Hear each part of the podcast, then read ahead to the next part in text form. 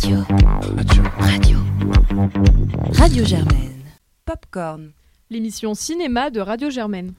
Saison 13 Bonjour à tous, vous écoutez Popcorn et c'est aujourd'hui l'épisode 16 de notre saison 13 et on est aujourd'hui très heureux de vous retrouver en grand comité avec Pauline, Bonsoir.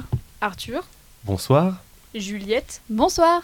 et Nora, Bonsoir. Victoire, Bonsoir. Paul. Bonsoir. Et donc cette semaine, euh, on se retrouve euh, pour euh, vous parler d'abord de À nos âmes d'enfants, le dernier film de Mac Miles avec notamment Joachim Phoenix.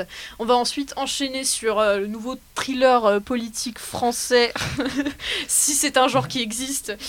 Donc Les promesses de Thomas Christophe avec notamment Reda Kateb et Isabelle Huppert au casting. Et puis enfin, on va conclure cet épisode en vous parlant d'Irradier, un documentaire de Ritipan. Euh, mais avant cela, on va revenir sur un événement d'actualité euh, qui a un peu secoué le monde du cinéma ces derniers jours, à savoir la revue de la chronologie des médias. Alors juste pour revenir, euh, pour vous présenter vite fait ce qu'est la chronologie des médias, en fait il s'agit du, du calendrier qui va déterminer la, la date à partir de la sortie au cinéma d'un film à laquelle il pourra être sorti sur d'autres supports, notamment le DVD, les plateformes en ligne et la télévision.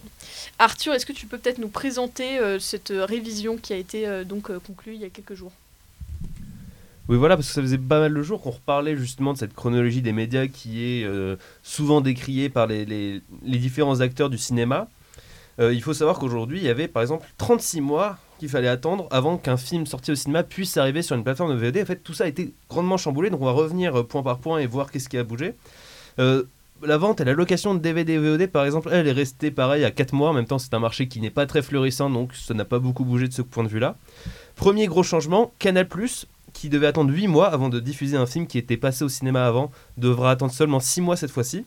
Et surtout, et ça est le plus gros changement, Netflix, Amazon Prime, Disney+, ont vu la durée d'attente réduite quasiment divisée par deux.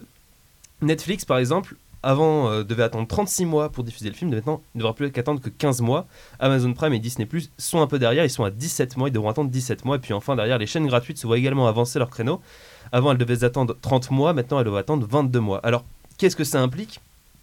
Bah, que tout simplement les, les plateformes, les acteurs du numérique, les nouveaux arrivants sur les marchés du cinéma sont aujourd'hui euh, ont aujourd'hui gagné du galon parce que bah, tout simplement ils font partie de l'économie du, du cinéma français et qu'ils ne peuvent plus être négligés. Et on le voit notamment avec Netflix qui a, qui a accepté un accord assez contraignant puisque Netflix s'engage, Netflix France s'engage à investir 4% de ses revenus en France dans le cinéma français. Et bien en cadeau, Netflix s'est vu avancer de deux mois par rapport à tous les autres secteurs de la VOD. Ce qui fait que du coup, il y a un espèce de donnant-donnant. Les films qui participent à la production, les, pardon, les sociétés qui participent à la production en France se voient donner une fenêtre de, diffusion plus large que les autres acteurs du cinéma. Et c'est une tentative de remercier certains grands distributeurs, certains grands producteurs du cinéma français pour qu'ils puissent derrière continuer de produire en France. Alors c'est une chronologie qui a bien sûr créé débat, notamment Canal+, qui même s'il se voit avancer de deux mois, clairement ça n'a pas changé grand-chose et qui surtout voit arriver la concurrence des très grosses plateformes américaines droit sur elles et qui perd petit à petit cet avantage, ce maigre avantage qu'avait Canal+, de pouvoir proposer des films à la diffusion 8 mois seulement après leur sortie. Et c'est aussi un gros coup dur pour les chaînes gratuites, donc TF1, France 2, M6, Arte, qui sont quand même des investisseurs super importants du cinéma. Et je, veux dire, dans les films français que j'ai vus récemment, il n'y en a pas un qui avait au moins soit TF1, soit Arte, soit France Télévisions, euh, France Télévisions Cinéma qui participait. Et du coup, c'est un coup dur quand même pour ces chaînes publiques-là qui vont du coup devoir attendre et être cette fois-ci derrière les plateformes de VOD. Alors il y a déjà des accords qui sont en train de se faire, notamment si un film doit être diffusé sur TF1, bah, TF1 payera un peu à Netflix pour que bah, ce soit pas diffusé sur Netflix, soit bien sur TF1. Mais du coup, voilà, ça a créé pas mal de remous. Il y a pas mal de, de personnes qui ont été assez énervées contre cette plateforme, contre cette nouvelle chronologie des médias. Mais globalement, ça va aussi un peu dans l'air du temps et on voit aussi que ça répond à une certaine un certain agacement du public qui se demande pourquoi il n'a pas le droit à voir euh, soit Avengers qui arrive en même temps au cinéma et en même temps sur la plateforme de streaming, ce qui se passe aux États-Unis. Aux États-Unis, on n'a pas ce modèle pour protéger les salles de cinéma, puisque c'est un modèle qui techniquement protège les salles de cinéma. Et aux États-Unis, vous avez pu voir des films qui, qui débaroulaient en même temps en salle et sur les plateformes de streaming. Je pense notamment à tous les films Warner cette année, Dune, euh, le dernier Matrix, qui sont arrivés en même temps sur des plateformes et au cinéma. Et ça a été un carnage pour ces films-là, qui ont été, euh, notamment le dernier Matrix, un échec total au box-office, justement parce qu'il n'y avait pas de protection et que du coup bah, les films étaient soit plus facilement lisibles sur du plateforme, soit plus facilement piratables. Donc il y a beaucoup de tensions derrière et on ne sait pas trop ce que ça va donner. Est-ce que finalement les avantages compris des plateformes de VOD vont vraiment leur donner envie de s'investir dans le cinéma français? Est-ce que Canal Plus va rester alors qu'ils avaient vraiment envie de retirer toute leur vie du cinéma français Est-ce que Canal Plus va rester avec ce maigre avancement? Est-ce que les chaînes de télévision vont pouvoir elles aussi rester alors qu'elles en ont pris quand même plein dans les dents alors qu'elles participent grandement au cinéma français C'est toute une série de questions bah, qui vont être posées avec cette nouvelle chronologie des médias. Bon, bah voilà, Paul, je sais pas si tu as ajouté quelque chose à cette analyse. Bah oui, il y a un autre truc qui est assez intéressant, moi je pense, et qui peut être mentionné, c'est que ça se fait aussi dans un contexte de fusion très importante entre deux des plus grandes chaînes publiques françaises, euh, aussi sous le prisme de la production, euh, comment dire, non pas typé Netflix, mais en tout cas d'une production de très haute qualité, c'est-à-dire que la fusion TF1-M6, elle se fait aussi dans l'idée de développer les studios Media One, de développer leur propre euh, production en interne, ce qu'ils ont déjà expérimenté quand ils se sont associés notamment. Le projet du Bazar de la Charité et un deuxième projet qu'ils sont en train de coproduire en ce moment avec Netflix, donc c'est une rivalité qui se fait finalement de plus en plus vivante. Et ça ajoute aussi à l'argument qu'ils vont devoir faire devant euh, les autorités euh, de la concurrence euh, quand il va s'agir de justement justifier cette fusion en tant que média français, en tant que défenseur d'une certaine production. Donc ça crée en fait une hyperpolarisation euh, qui va être évidemment exacerbée par le fait qu'on les a mis en dernier, ce qui n'est absolument pas innocent pour tout de même un médium qui reste aujourd'hui encore le plus consommé en France. La télé publique, ça reste des scores d'audience qui sont extrêmement hauts, il faut pas se mentir, et aux États-Unis c'est le même cas. Euh, c'est-à-dire qu'aux États-Unis, les chaînes publiques rassemblent des audiences qui dépassent de très très loin ce qu'on peut voir des audiences HBO, des audiences euh, des chaînes privées. Et c'est quelque chose dont on parle très peu, mais qui pourtant est un fait.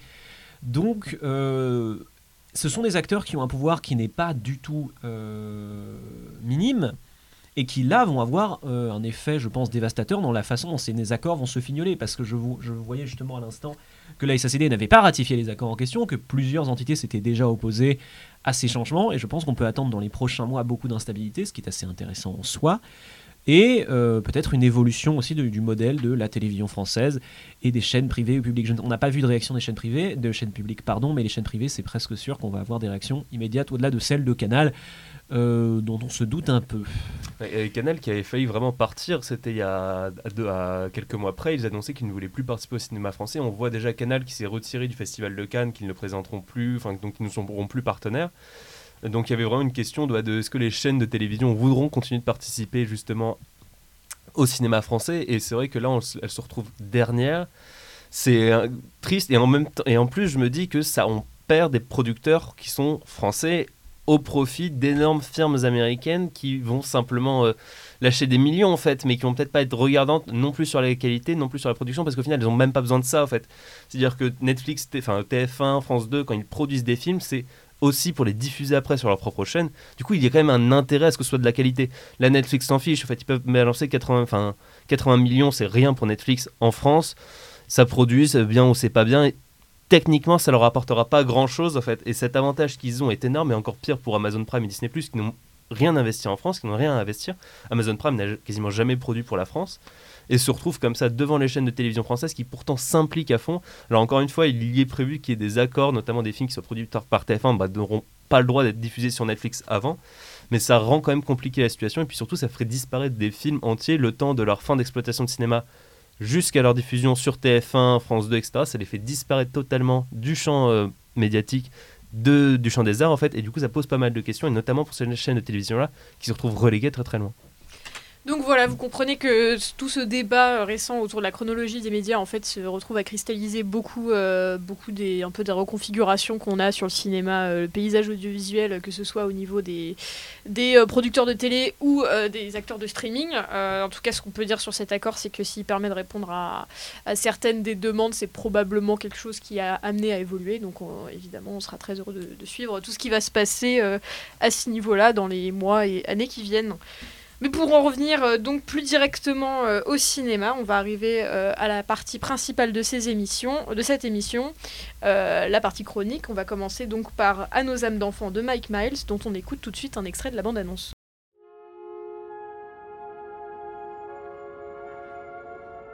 To visit planet Earth, you'll have to be born as a human child.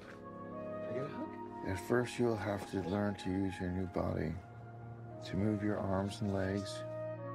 You will learn to walk and run, to use your hands, to make sounds and form words. There will be so much for you to learn. Et donc c'est Juliette qui nous présente le film.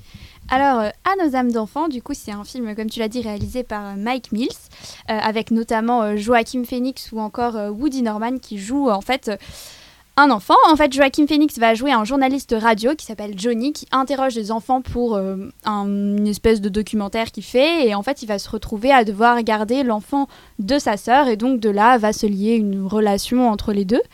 Et je sais pas euh, qui voudrait commencer à nous parler de ce film? Victoire peut-être? Oui, alors euh, les peut-être dix premières minutes, ça a très mal démarré pour moi. J'avais l'impression d'être face à une pub Apple pour euh, un nouveau téléphone avec euh, les États-Unis cosmopolites, comme on les voit à chaque fois dans les films un peu d'arrêt d'essai américains. Et puis, quand commence la véritable histoire, l'histoire principale, donc celle de Joachim Phoenix, Phoenix pardon, et euh, de son neveu qui s'appelle Jesse dans le film, là, pour moi, est tout l'intérêt du film, c'est-à-dire que la relation qui se noue entre eux, elle est vraiment belle, elle pose plein de questions, que ce soit euh, sur leur peur, sur comment aborder une relation avec un enfant qui est de notre famille mais qu'on ne connaît pas, comment parler aux enfants des, soucis qu'on a mais qui sont pas forcément de leur âge, parce que c'est vrai que du coup Jesse, donc euh, Woody Norman, est vraiment euh, un enfant qui est extrêmement intelligent et qui a reçu une éducation qui paraît, enfin, qui lui permet en tout cas de peut-être mieux comprendre les problèmes de sa famille. Et je trouve que en ça, c'est très intéressant. Je trouve que le noir et blanc n'est pas nécessaire, par contre, qui n'a aucun intérêt. Et euh, je trouve aussi que la mère donc de Jessie, qui est Gabby Hoffman, fait une prestation qui est vraiment exceptionnelle. Voilà. Pauline, qu'est-ce que t'en as pensé? Bah du coup, moi, contrairement à Victor, j'ai trouvé que le noir et blanc était, euh, était assez opportun parce qu'il nous poussait à nous concentrer sur, euh, bah, sur l'oralité du film parce que euh, ce qu'il faut bien préciser, c'est, c'est, c'est qu'un c'est un film bavard en fait du début jusqu'à la fin. Parce qu'on l'a dit, Joaquin Phoenix est un journaliste qui va interviewer des enfants et le fait est que tout passe par cette oralité, cette expression des sentiments qui, qui va prendre le dessus sur le film. Et je pense que d'avoir ajouté de la couleur c'était peut-être une information en plus parce que tout est fait pour guider le spectateur sur cette, cette écoute que Joaquin Phoenix a et développe avec ses enfants et qu'il- que le réalisateur nous pousse à développer. Euh, donc voilà, après, outre l'aspect euh, l'aspect très photographique et du coup c'est très minimaliste, là encore ça nous dirige vers les paroles et, en fait ça rejoint aussi l'idée du, cinéma indépendant américain. Il faut, faut préciser que c'est une production A24, il faut dire que à chaque fois c'est très esthétiquement marqué, que ce soit euh, The Green Knight qui est sorti bon, sur la plateforme Amazon Prime du coup, euh, ou d'autres films comme The Lighthouse qui est lui aussi en noir et blanc. Donc voilà, c'est quand même quelque chose de bah, enfin, c'est très en accord avec la production indépendante américaine qui se veut à contre-courant des grosses productions euh, tout en couleur et euh, des gros films Marvel, je dirais. Euh, et typiquement, on est aussi à contre-courant dans le fond, puisqu'on va typiquement dans des quartiers qui ne sont pas con- connus à New York, par exemple, ou dans des, bah, voilà, des espaces américains. Euh, peu, connus des gens où euh, les, interventions, des enfants vont être euh, plus ou moins intéressantes. D'ailleurs, pour revenir sur ce point-là, moi, ce qui m'a peut-être un peu dérangé, c'est que du coup, on voit Joaquin Phoenix qui va interviewer des enfants dans ces territoires-là et des, des fois, on se demande d'où ils sortent ce genre d'idées qui sont absolument incroyables et c'est peut-être un peu surfait, mais après, quand je me suis renseignée sur le film, parce que j'ai trouvé ça quand même bah, assez original d'avoir des enfants qui doivent avoir 8 ans et sortent des grandes euh, réflexions sur le monde, euh, c'est des, interventions qui ont été faites en vrai. En fait, c'est des documents un petit peu, enfin, c'est limite du documentaire, c'est-à-dire que le réalisateur est allé sur le terrain interviewer euh, ces, enfants-là. Donc ça, c'était un peu le, truc avec lequel je suis sortie à la fin du film en me disant bon, c'est un peu, un peu poussé loin le, bah, le, fait d'avoir des idées un peu incroyables quand on est habitant. Mais euh, c'est vrai que je te rejoins sur la relation entre l'oncle et le- l'enfant, elle est très profonde, très, bah, très en accord avec cette oralité et cette expression des sentiments. Et j'ai trouvé que du coup, c'était un film très cohérent. Euh, bien qu'il y ait quelques longueurs, on a cette bienveillance qui est là du début jusqu'à la fin, avec ce traitement de, cet enfant qui est surdoué. Et finalement, c'est plutôt bien traité. Euh, quoique ce- cette expression un peu exacerbée de, des questionnements sur soi-même, sur l'autre, voilà. C'était vraiment, euh, c'était vraiment bien, mais c'était des fois un peu, un peu too much peut-être. Voilà. Moi, globalement, je suis assez d'accord avec vous. Je trouve que, pareil, le noir, le noir et blanc est quand même assez, euh, assez indiqué, surtout qu'en fait, pour, pour moi, c'est un film qui est assez euh, intime en fait. Et le noir et blanc, c'est la couleur de l'intime, que ce soit au cinéma ou en photo. Et même dans. Il filme beaucoup la ville en fait, parce que comme tu l'as dit, c'est quelque chose de très oral. Et du coup, ben, pour accompagner ces paroles, on, a les villes, notamment bah, New York, la Nouvelle-Orléans ou encore Los Angeles.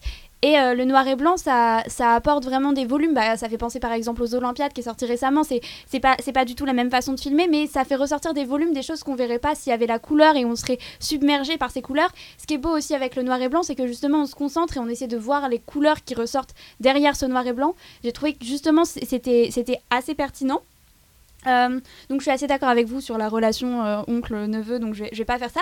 Moi, ce que j'ai trouvé intéressant aussi et qui était moins mis en valeur, c'est plus la relation aussi frère-sœur qu'ont du coup Joachim Phoenix et Gabi Hoffman, que j'ai trouvé très belle. Et notamment, même, je trouve que ce film a été intelligent sur ce qu'il dit de la maternité et de la paternité, parce que du coup, Joachim Phoenix doit s'occuper de cet enfant, qui est l'enfant de sa sœur, et en fait, il réalise à quel point c'est dur, et du coup, et en même temps, il le fait d'une façon assez honnête, et à un moment, il fait une blague à sa sœur sur la maternité parce qu'il la suit au téléphone, et j'ai trouvé que c'était euh, très bien pensé, en fait, de faire ressortir même quelque chose comme de la charge mentale à travers un homme qui s'occupe d'un enfant, ça aurait pu être vraiment euh, mal, fait. Et j'ai trouvé que là c'était assez pertinent et plutôt, plutôt doux. Donc ça j'ai bien aimé. C'est aussi un film sur le souvenir en fait parce que bah, euh, il sait que le moment avec cet enfant bah, il est pas il va pas durer dans le temps et c'est aussi comment garder la trace d'un moment en fait qu'on est en train de vivre de collectionner ces moments notamment euh, avec du coup le son parce que Joachim Phoenix est un journaliste radio et du coup le- l'enfant de Jessie va essayer de collectionner tous les sons qu'il entend. Et c'est vrai que c'est une belle manière de se remettre dans des moments qu'on a vécus. C'est aussi considérer les enfants comme des êtres sensés auxquels on peut donner la parole et je trouve que ça bah c'est on pense souvent que genre faire des que ce soit des livres ou des films pour enfants c'est un peu être un gros débile et euh, faire des faire des histoires euh, très simples alors qu'en fait c'est beaucoup plus compliqué que ça et que les films pour enfants ça peut être hyper complexe et hyper intéressant. Et considérer les enfants comme des êtres sensés pour une fois bah moi je trouve que ça fait du bien quand même. Euh, c'est quelque chose qui m'a touchée. Du coup c'est un film un peu tout doux qui oui certes est cliché mais bon moi je trouve que ça a marché. Il est plein d'humour et plein d'humilité. Et ça, ça c'est assez rare. Euh, voilà, il arrive bien à retranscrire donc la parentalité, la ville, des, hum, la ville aux États-Unis. Il y a une grande poésie qui se dégage de cette simplicité, je trouve, de l'histoire comme de la photographie pour un film un peu intimiste sur une petite relation. euh, c'est pas un énorme coup de cœur, mais franchement, je pense que ça vaut le coup. D'accord, bah donc ce sera euh, le mot de la fin euh, sur, sur À nos âmes d'enfants. Euh, si vous avez envie d'avoir donc un poème en noir et blanc, si j'ai bien compris. Euh, et donc on va enchaîner euh, avec un autre, euh, avec le prochain film de la sélection, euh, Les promesses de Thomas Christophe, dont on écoute tout de suite un extrait de la bande-annonce. Ce que vous faites, c'est de l'intimidation. Bonjour monsieur. C'est ça la démocratie, franchement. Écoutez, Répondez-moi. Est-ce que c'est ça Monsieur Esposito, je vous rappelle que vous n'avez rien à faire ici. Vous êtes un marchand de sommeil. Plus la cité se dégrade, et moins cher vous rachetez les appartements. Yazid. Bonjour. bonjour. On va tout rénover. Le bâti, le chauffage, l'ascenseur. Avec un plan de rénovation sur 31 mois. Ils ont besoin qu'on leur tende la main. Une main à 63 millions d'euros, Clément. La question, c'est on fait quoi maintenant Et Paul, c'est toi qui nous le présente. Donc, euh, Les Promesses est un film français réalisé par Thomas Kruithoff, avec notamment euh, Isabelle Huppert et Reda Kateb dans le rôle euh, respectivement d'une mère et de son directeur de cabinet d'une petite ville du 93. Je crois pas que le nom soit donné. Non. Non, le nom n'est pas donné. Donc Clémence Colombat, puisque c'est son nom, euh, entame un dernier projet de sa longue carrière de mairesse euh, la rénovation d'un bâtiment, les Bernardins, d'une cité plus précisément, euh, dilapidé aux mains notamment des vendeurs, des, oula, des marchands de sommeil et euh, d'un propriétaire indulgent. Mais tout se complique quand un coup de fil d'un responsable haut placé euh, lui suggère une possible carrière ministérielle. Et qu'est-ce que tu en as pensé, Victoire? Alors, euh, au début, je, ne savais pas ce que j'allais voir quand je suis allée. J'avais vu quelques bandes d'annonces, mais comme j'arrive tout le temps à la moitié de la période de bandes d'annonces quand je vais voir des films, j'avais à peu près compris que c'était quelque chose de politique, mais je ne savais pas à quoi m'attendre. Les bandes annonces sont très mauvaises d'ailleurs, hein, Ouais. si je puis me permettre. euh. Ouais. Affreuse. Donc je pensais que c'était quelqu'un qui était candidat à la présidentielle, donc j'avais vraiment rien compris, puisque c'est pas le cas. Et donc pour un film qui a quand même pour sujet euh, secondaire, certes, la banlieue, j'ai trouvé que ça tombait pas trop dans les clichés qu'on a l'habitude de voir dessus. En ça, j'ai trouvé que c'était intéressant. Après, personnellement, j'ai du mal avec Isabelle Huppert. Je trouve que là, elle est totalement éclipsée. euh, par euh, le rôle du coup de son second, euh, qui lui est extraordinaire. Enfin, euh, Reda Kat- Kateb est juste génial. Il joue extrêmement bien. C'est moi, c'est une des premières fois que je le vois avoir un rôle aussi important et j'ai trouvé tout du long que c'était plus son histoire à lui qu'à elle qu'on suivait. J'ai trouvé intéressant de voir comment pouvait se passer le financement d'un projet qui est très gros à échelle locale et aussi peut-être d'être tourné vers les mairies. C'est quelque chose qu'on a moins l'habitude de voir et j'ai trouvé vraiment intéressant. Ça permet de poser plein de problématiques qui sont actuelles et réelles avec euh, bah, ce projet qui existe vraiment et qui commence à prendre place à Paris. Et je trouve que c'est à la fois intéressant du coup de comprendre comment ça marche et de comprendre aussi la psychologie des personnages qui essaient, euh, au-delà de leurs ambitions politiques, de faire leur travail, ce qui est normal, même si on n'a pas toujours cette impression dans la vraie vie. Voilà.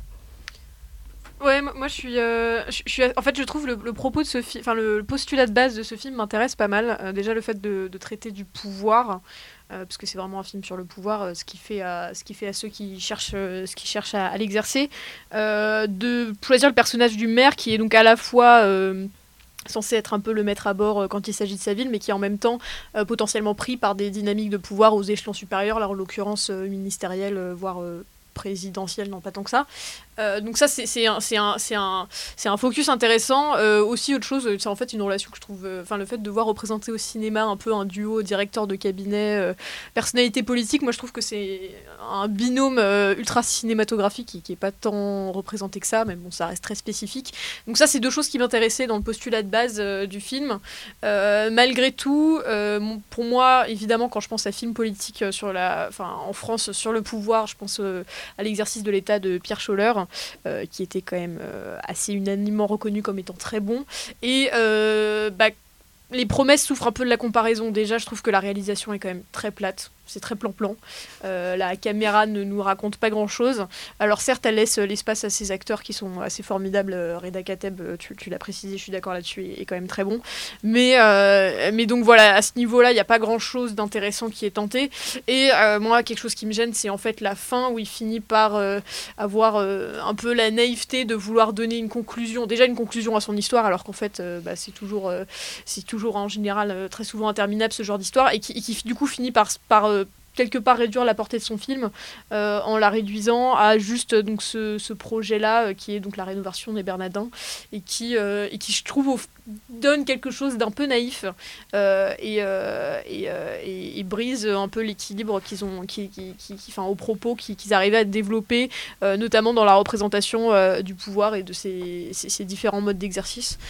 Donc au final même si j'ai pas passé un moment désagréable je trouve que c'est un film qui va pas me marquer, euh, qui va pas me marquer à vie, à vie euh, ça c'est certain.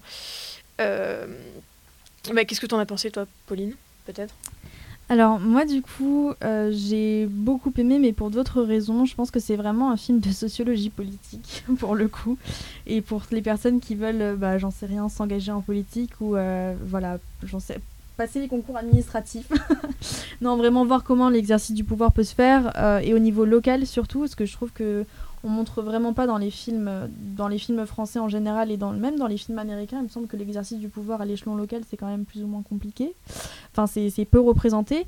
Et le fait est que là de voir euh, bah, le, Isabelle Huppert en tant que, que maire avec son, son, chef de cabinet c'était absolument absolument bien fait à plusieurs plusieurs échelles. Bah, déjà on voit les enjeux immédiats et le fait d'avoir choisi une politique publique euh, locale qui soit celle de l'aménagement et du et vraiment du logement tout simplement c'est assez ambitieux et c'est assez courageux de la part du scénariste euh, tant que celui du, réalisateur. Enfin, il faut le faire quand même parce que c'est pas spécialement la politique publique la plus cinématographique du tout.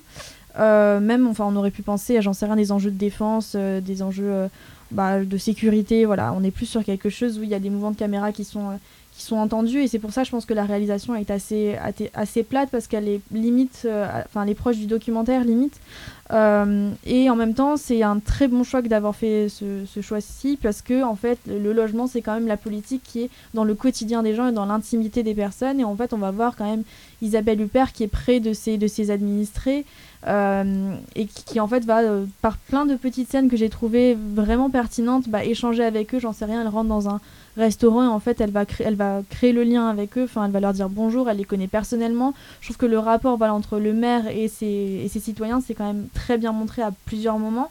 Et outre le fait d'avoir choisi euh, ce logement, on a aussi le rapport que le maire entretient avec sa maison. Et je trouvais que le parallèle fait entre la cité et la maison d'Isabelle Huppert, donc euh, où euh, il y, a son chef de cabinet qui vient la voir. Ça, le film commence d'ailleurs à l'intérieur de cette maison est assez bien trouvé parce que finalement le maire on la voit pas extrêmement beaucoup dans sa maison et sa maison c'est plus la ville en soi. C'est là où elle va euh, où en fait elle va aller boire un café dans tel commerce. Enfin bref on la voit vraiment évoluer dans cette ville là et j'ai trouvé ça plutôt bien pensé et sur un autre point, j'ai trouvé que l'opposition entre enjeu national et échelle locale était très bien montrée à plein de moments parce qu'elle a cette opportunité de devenir ministre à un moment, ce qui fait qu'elle va côtoyer bah, tout ce qui est euh, bah, le Premier ministre et notamment le chef de cabinet du Premier ministre. Et c'est intéressant parce qu'on voit que le pouvoir, finalement, à quelle échelle on en a le plus, on va se questionner et euh, quand elle a cette opportunité d'être ministre, on se rend compte que si elle le devient, euh, elle aura limite moins de, enfin pas limite, mais elle aura moins de pouvoir que le pouvoir qu'elle a euh, en tant que mère et l'impact qu'elle a au quotidien. Et j'ai trouvé ça vraiment bien pensé. Voilà, donc c'était vraiment dans le réalisme euh, que j'ai trouvé que ce film était, euh, était très pertinent. Et outre le fait de. Enfin, dernière chose, le choix du casting, je suis pas, je suis pas d'accord avec le fait qu'Isabelle Huppert soit pas soit peut-être pas pertinente ou après je comprends qu'elle plaise pas mais je trouve qu'elle a quelque chose qui est très froid en elle et qui fait qu'elle a un charisme ambiant elle a toujours été comme ça elle a toujours vécu des rôles d'ailleurs un peu comme ça et je pense que c'est un très bon choix de casting qui fait que bah elle a ce côté très droit et rigide et en même temps derrière on a cette intimité et quand elle est seule dans, dans, dans cette solitude parce que son fils va s'en aller je trouve qu'elle joue quand même très très bien. Alors euh, pour moi, euh, ce film euh, a, plusieurs forces. Tout d'abord, c'est le tandem entre, Reda Kateb et, Isabelle Huppert, ce couple un peu avec la mère et, donc le chef de cabinet. Parce qu'au départ, on pourrait croire que tout semble les opposer avec de par leur âge, leur euh, origine ou, leur euh, sexe. Mais pourtant, on, voit qu'ils ont une vraie amitié, comme quand Reda Kadeb, donc le directeur de cabinet, va la voir chez elle, connaît bien son fils, etc. Et aussi, il y a le fait que, au fur et à mesure, il y a les contradictions de ces personnages qui, qui commencent à, se voir, avec notamment la mère qui, au au départ euh, est prête à, partir euh, parce qu'elle avait promis de faire seulement deux mandats et qui se voit proposer donc cette opportunité euh, d'être ministre. Et du côté de, son directeur de cabinet, donc qui s'appelle Yazid, il y a le fait que est en sorte un admirateur d'Obama et, souhaite sans doute être un peu comme lui plus tard. Mais à un moment, il humilie donc un jeune de la banlieue. Et donc toutes ces contradictions font que finalement ces personnages, euh, je trouve, sont, sont, assez humains et ça montre euh, euh, les relations humaines et tout ça. Et comme dirait Télérama, j'ai trouvé donc que ce duo tient toutes ses promesses. Voilà. Paul, est-ce que ce film a tenu ses promesses pour toi? Alors, il y a plusieurs périodes de la Uber exploitation.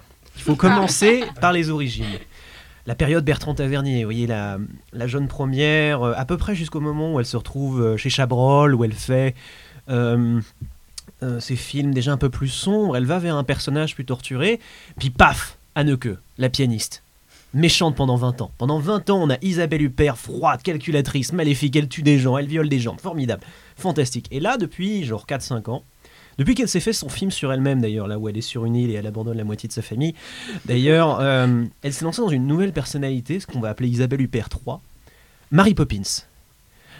Et là, Isabelle Huppert, c'est Mary Poppins. Alors là, c'est Mary Poppins, elle arrive, elle fait d'abord, elle met une robe noire, puis elle arrive dans son premier rendez-vous, là, pour le Grand Paris, elle a un espèce de bleu angora, mais paf, tu vois, genre c'est elle est là pour sauver des gens, elle est là, elle a son parapluie, elle va empêcher l'eau de couler à l'intérieur de l'escalier. C'est fantastique. Bon, outre ce petit détail technique, moi j'ai plusieurs problèmes avec ce film. Ce film, c'est beaucoup de promesses. ce film, c'est beaucoup de promesses. C'est d'abord euh, la promesse d'un film effectivement intelligent, sensible, nuancé, qui crée, qui étudie les relations de pouvoir au sein d'environnements extrêmement difficiles, en évitant au maximum les clichés qui commencent effectivement par cette assez belle scène d'un escalier complètement euh, envahi par la flotte, alors que la mairesse elle-même part réclamer des mains des espèces de technocrates incompétents et pourtant très sur d'eux et qui parlent d'ailleurs tous comme des science-pistes, ça m'étonne un peu.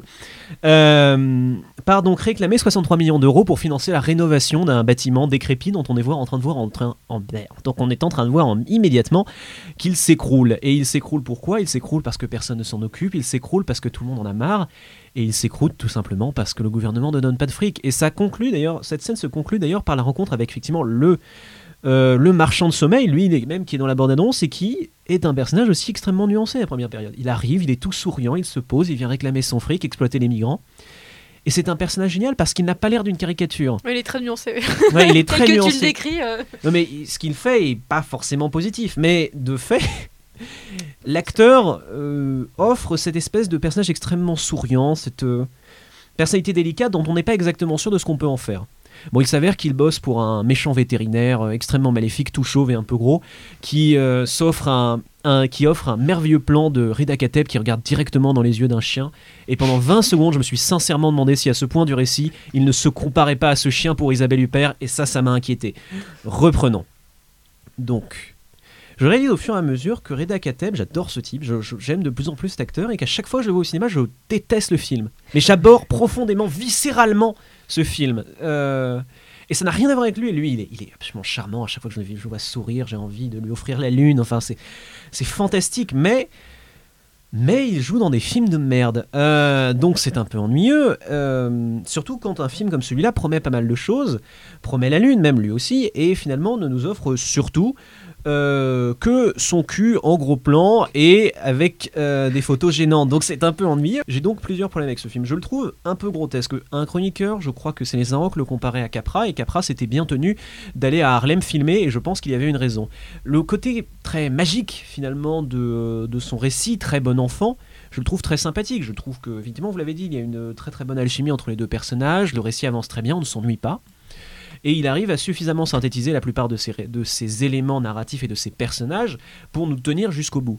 Est-ce que ça en fait un bon film Pas vraiment. Euh, moi, mon problème, c'est d'abord que je trouve du coup que euh, cette simplification mêlée avec par ailleurs le propos assez sérieux sur, vous l'avez dit, le logement, la banlieue, les tensions, ne fonctionne pas des masses parce qu'il finit par tomber dans une espèce d'auto-simplification, d'autocentrisme et son retournement de situation, qui est fait le réveil de Isabelle Huppert à au milieu du récit, euh, si vous avez bien suivi mon explication, ne suffit pas à me faire regagner de l'intérêt pour ce qui pour l'instant était relativement standard et va le redevenir extrêmement vite.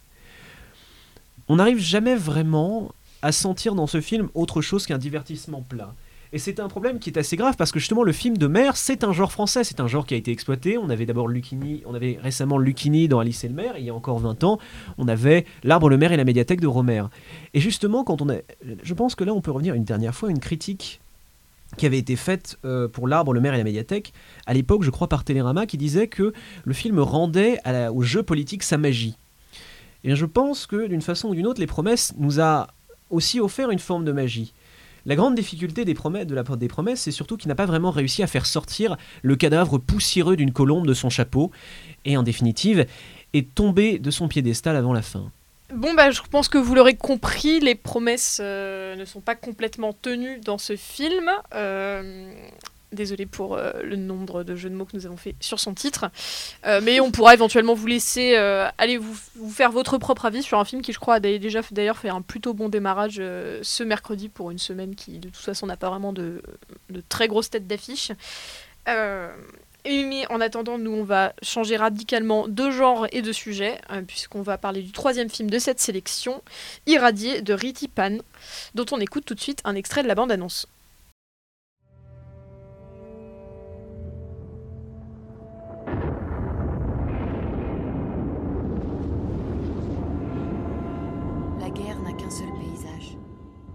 Il fait tant rêver.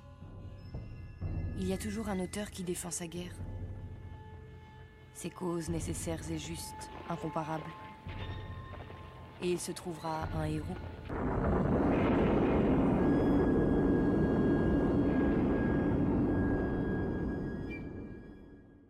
Et Arthur, c'est toi qui nous présente le film.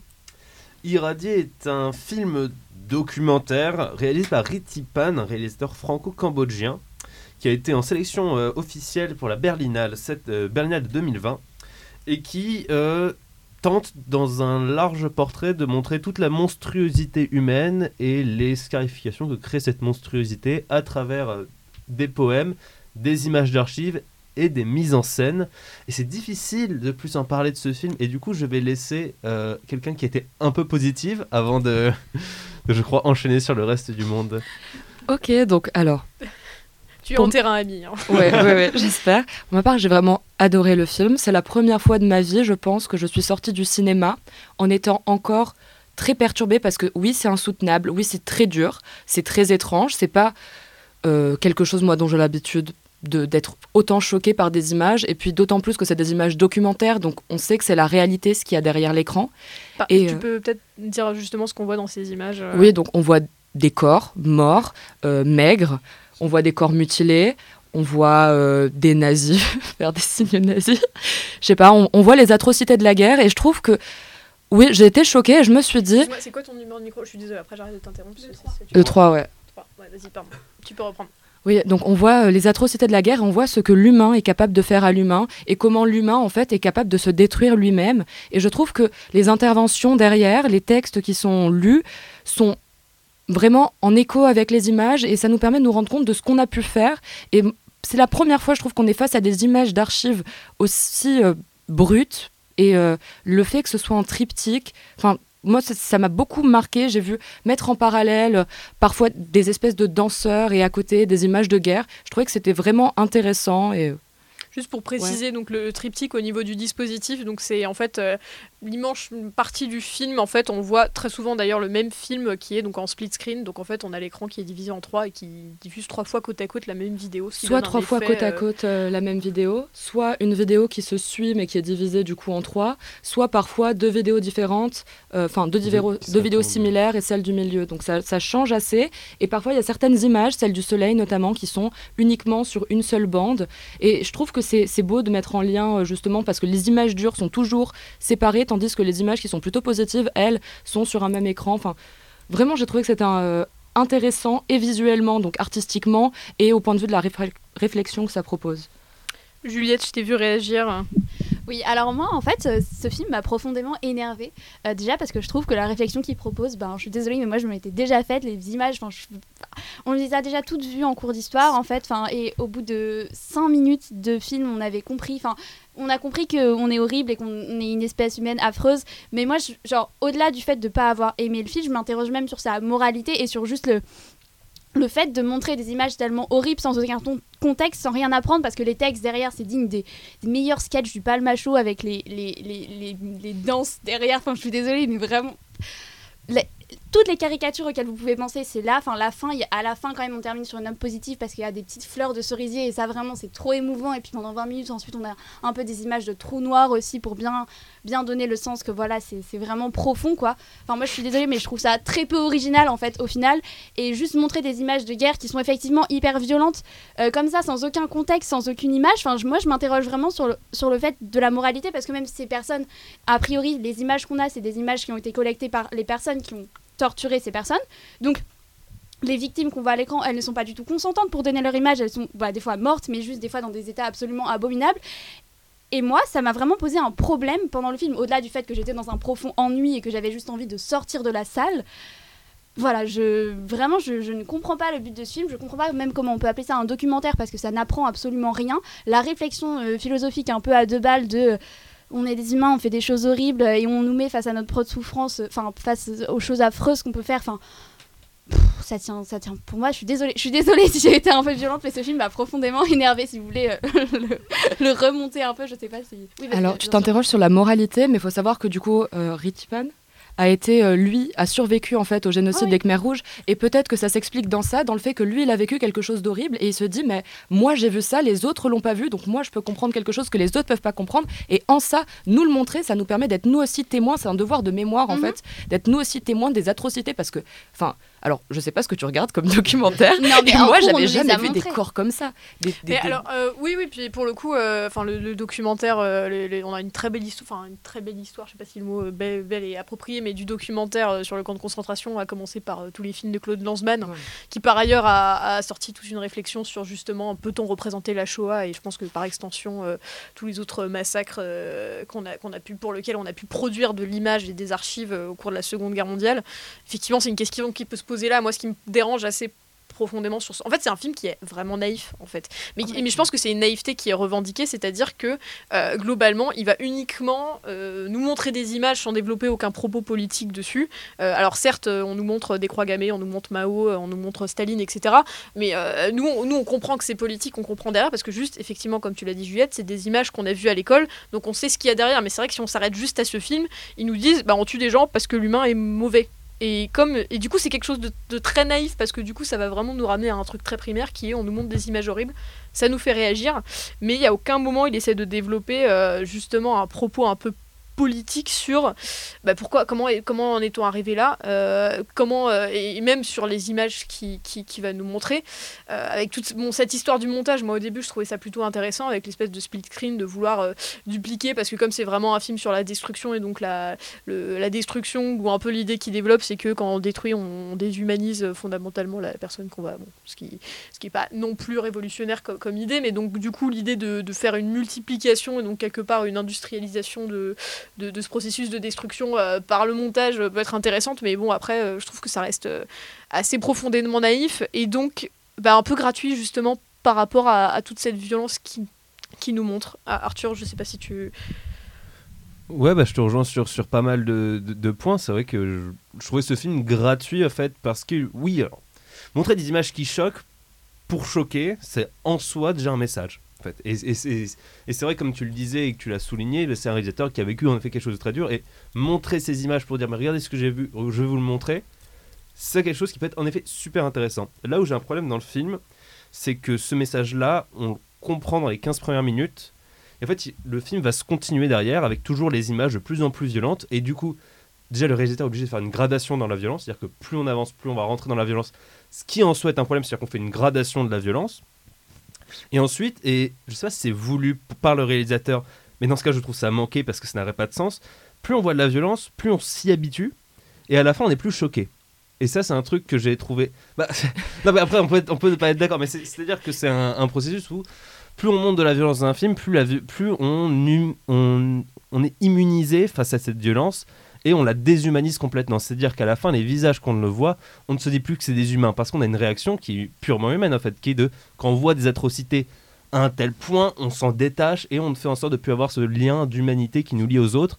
Et c'est pour ça que le film, bizarrement, m'a plus choqué au début avec des images qui étaient peut-être moins trash que des images à la fin où j'étais devenu hermétique à ça puisque bah, un cerveau humain quand il voit autant d'atrocités il s'en dégage.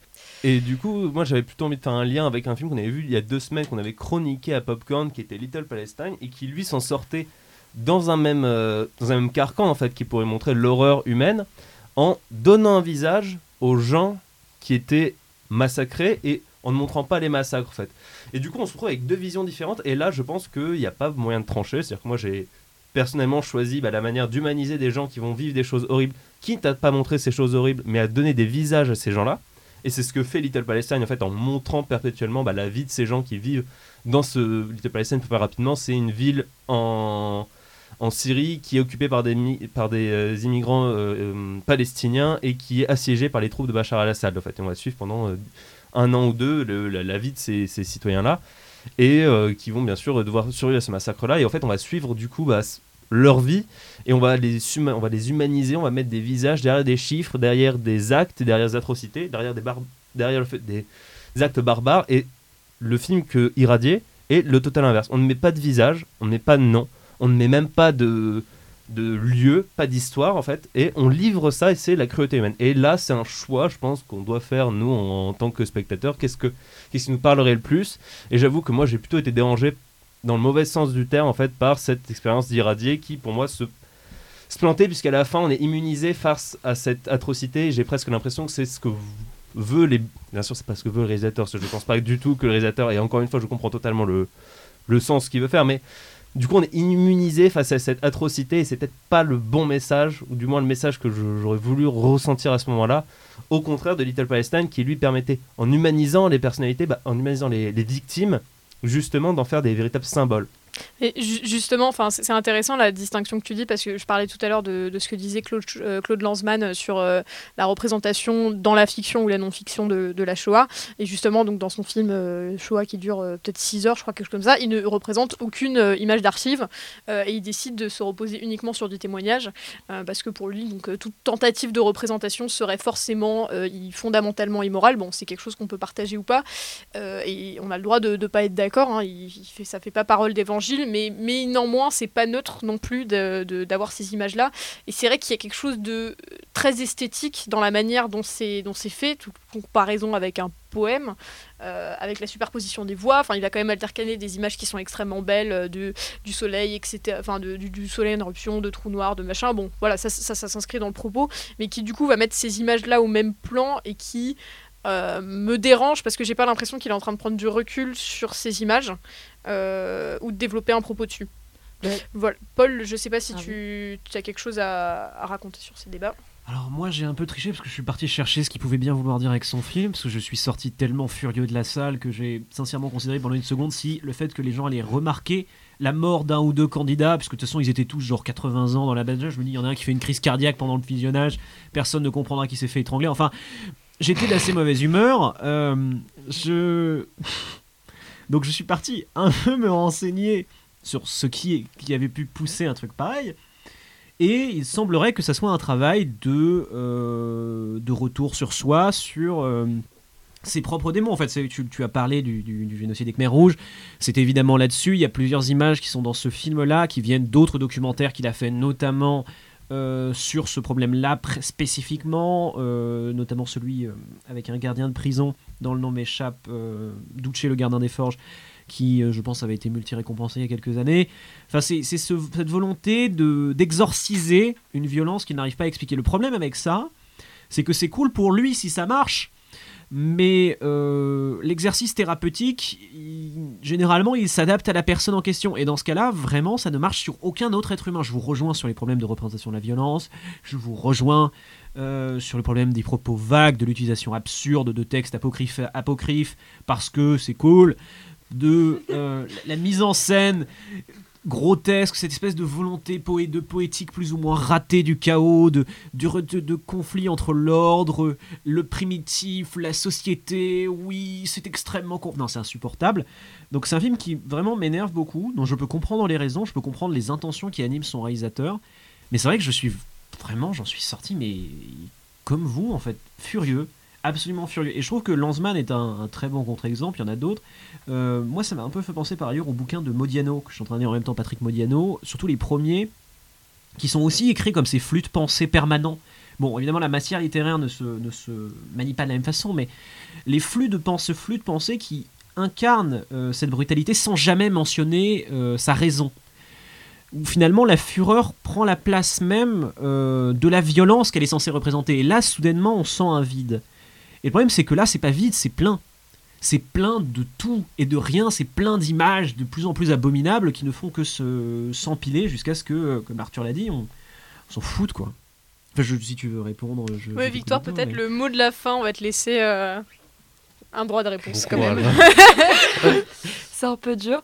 Non, non, mais euh, alors, pour rebondir plutôt sur ce que disait Arthur, sur euh, justement la déshumanisation de la chose, moi, c'est justement ce qui m'a plu, c'est je me suis dit, c'est pas quelqu'un qu'on pointe du doigt, c'est l'humanité tout entière, où on, en fait, ce qui veut dire, enfin, ce que j'ai ressenti, c'est de nous dire, oui, bah, l'humain est capable de le mener à sa perte, et c'est ça qu'il a voulu montrer. C'est pas, oui, les nazis ont fait des choses atroces, même si c'est le cas, c'est pas telle personne a fait quelque chose d'horrible, on ne donne pas les noms, on ne voit pas les endroits, certes, il y a des moments où il y a des plans qui sont plus visés sur euh, certains événements, puisque ce sont des événements historiques qui ont eu lieu dans certains endroits.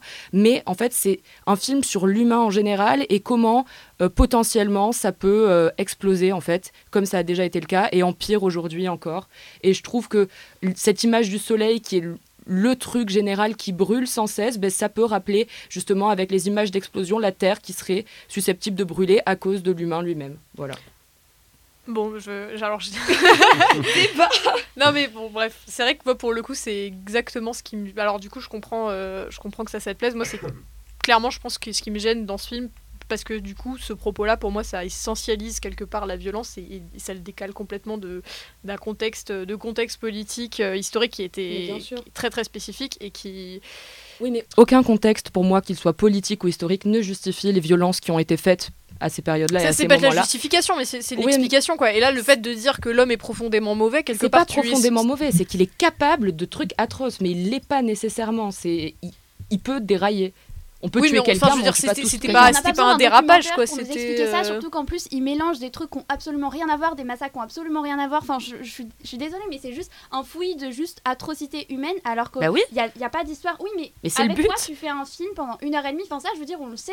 On sait de ce quoi l'homme- de ce, ce Ce de dont- quoi l'homme est capable. C'est bon, j'y suis arrivée. Mais en fait, ça nous explique rien. Ça, ça nous explique absolument rien dans le fond. C'est complètement vide. Mais ça n'a pas vocation. Enfin, pour moi, ça n'a pas vocation à un expliquer, documentaire- ça a vocation à montrer. pourtant, bah, c'est dommage parce que c'est le but d'un documentaire quand même. Bon, d'apprendre des on- choses.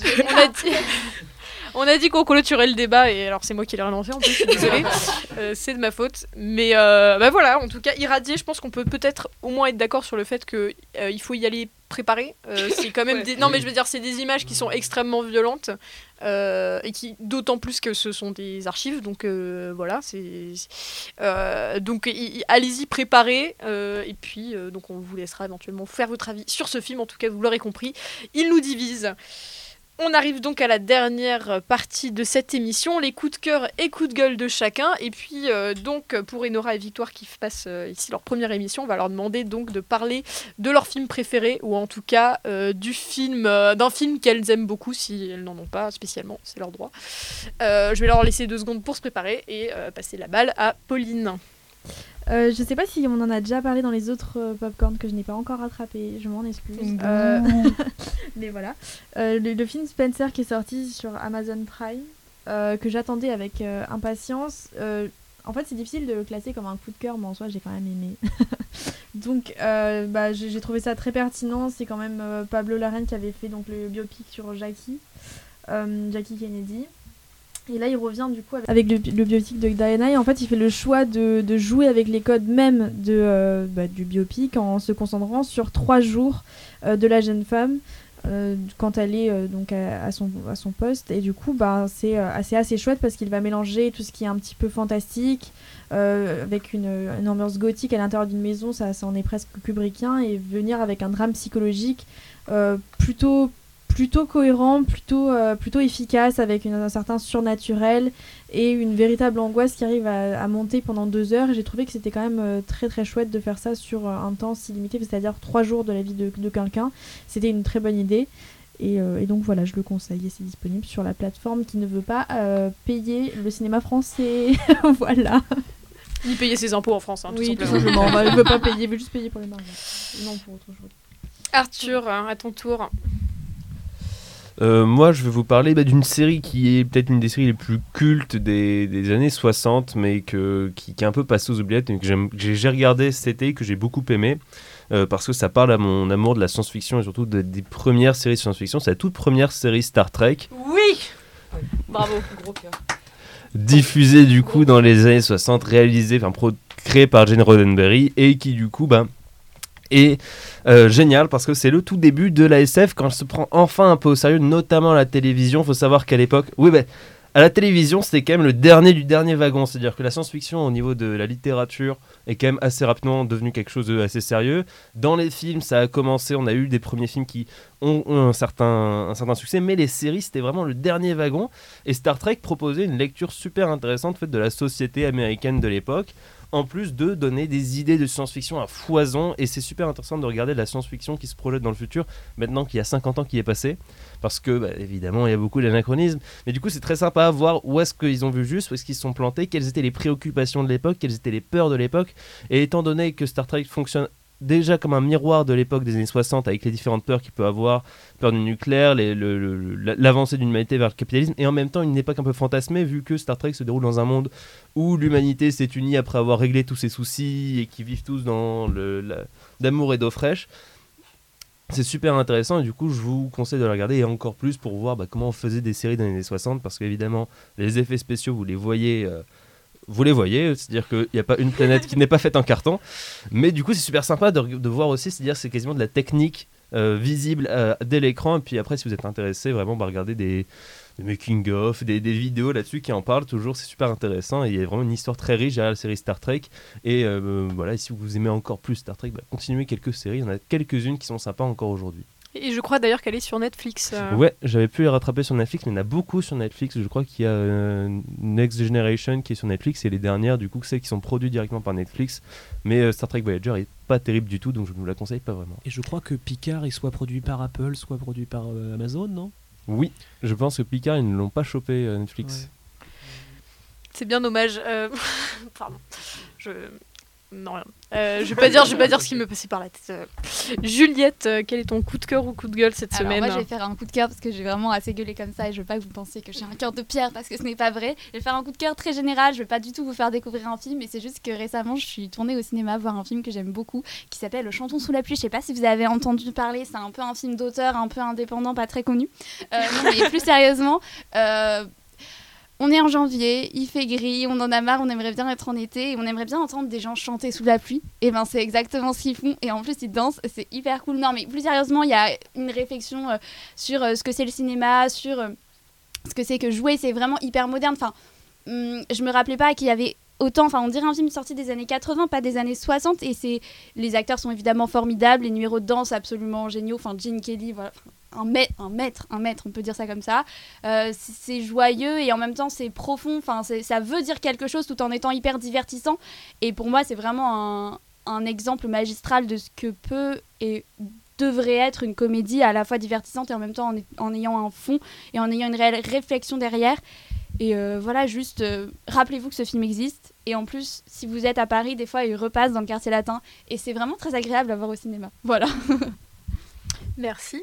Alors, Enora, donc euh, cette fois, vu que c'est ta première émission, tu vas nous parler d'un film que tu. Alors, soit ton préféré, mais si tu n'en as pas, même juste d'un film que tu aimes beaucoup. Euh, donc le dernier film euh, que j'ai vu et que j'ai vraiment aimé, c'est et ça fait pas l'unanimité, je sais, c'est l'événement du coup de, de Audrey Diwan avec Anna Maria Bartolomei et qui a eu le, le Lion d'or à la Mostra de Venise. Et euh, pourquoi je l'ai aimé en fait Parce que ça montre tous les enjeux de, de, de comment se faire euh, avorter euh, dans les années euh, 60 lorsque l'avortement n'était pas encore, encore légalisé. Et donc voir comment cette jeune fille va... hum, Enfin, tous les états d'âme par lesquels elle passe avant de réussir à trouver une faiseuse d'ange. Et j'ai trouvé ça vraiment très émouvant, même si je pense qu'il faut être un peu euh, préparé, parce qu'il y a des images euh, qui sont un peu euh, dures à voir, je pense. Mais, euh, mais sinon, c'était vraiment émouvant et, et- et ça m'a fait pleurer. Voilà.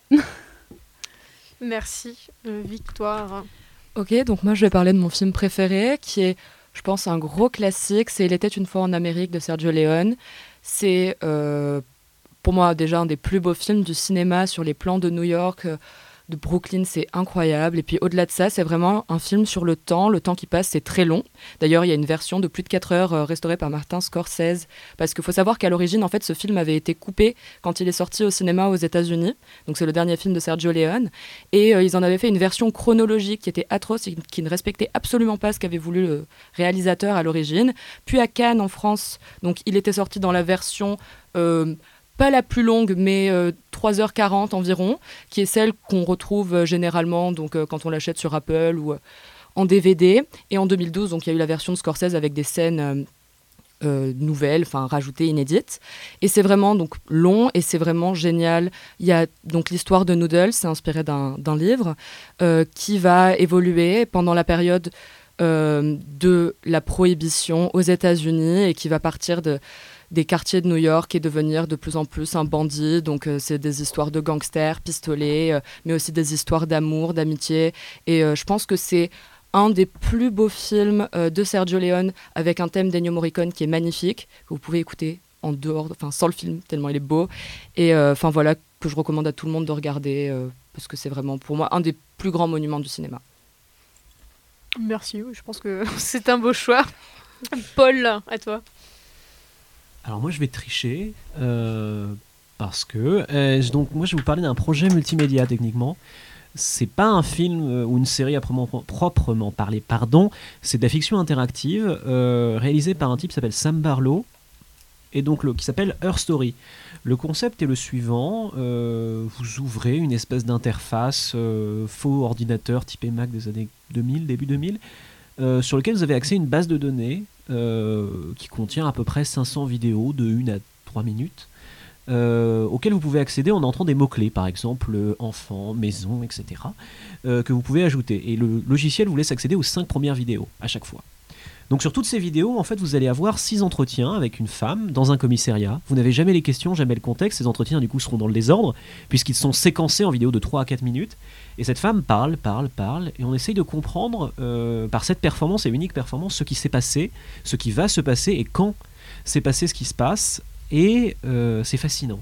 C'est fascinant parce que c'est un sujet qui ne se termine jamais, parce que vous n'aurez probablement jamais vu toutes les vidéos, euh, à moins d'avoir vraiment une très très bonne capacité à synthétiser la plupart des mots-clés et parce que vous découvrez toujours des nouvelles facettes de ce jeu, de, ce personnage très étrange, ou de, de- des acteurs impliqués dans, ce récit complètement incomplet. Euh, moi j'y repense de temps à autre, j'y rejoue, et je dois vous admettre que ça me fascine toujours autant. Donc je vous conseille Her Story, ça doit coûter à peu près 5 euros sur la plupart des plateformes, et c'est assez inoubliable. Je te remercie. Euh, moi aussi, je vais un peu tricher parce que j'étais très frustrée de ne pas pouvoir être là pour les trois dernières euh, émissions. Donc, je vais vous faire un coup de gueule et un coup de cœur. Euh, le coup de gueule, c'est alors donc il y a deux récemment, je trouve, on a eu plutôt des belles sorties au cinéma, notamment West Side Story de Spielberg, donc qui est arrivé en tête de classement de beaucoup de chroniqueurs ici, et puis aussi Nightmare Alley qui, s'il n'a pas fait l'unanimité, au moins propose à mon avis des choses intéressantes.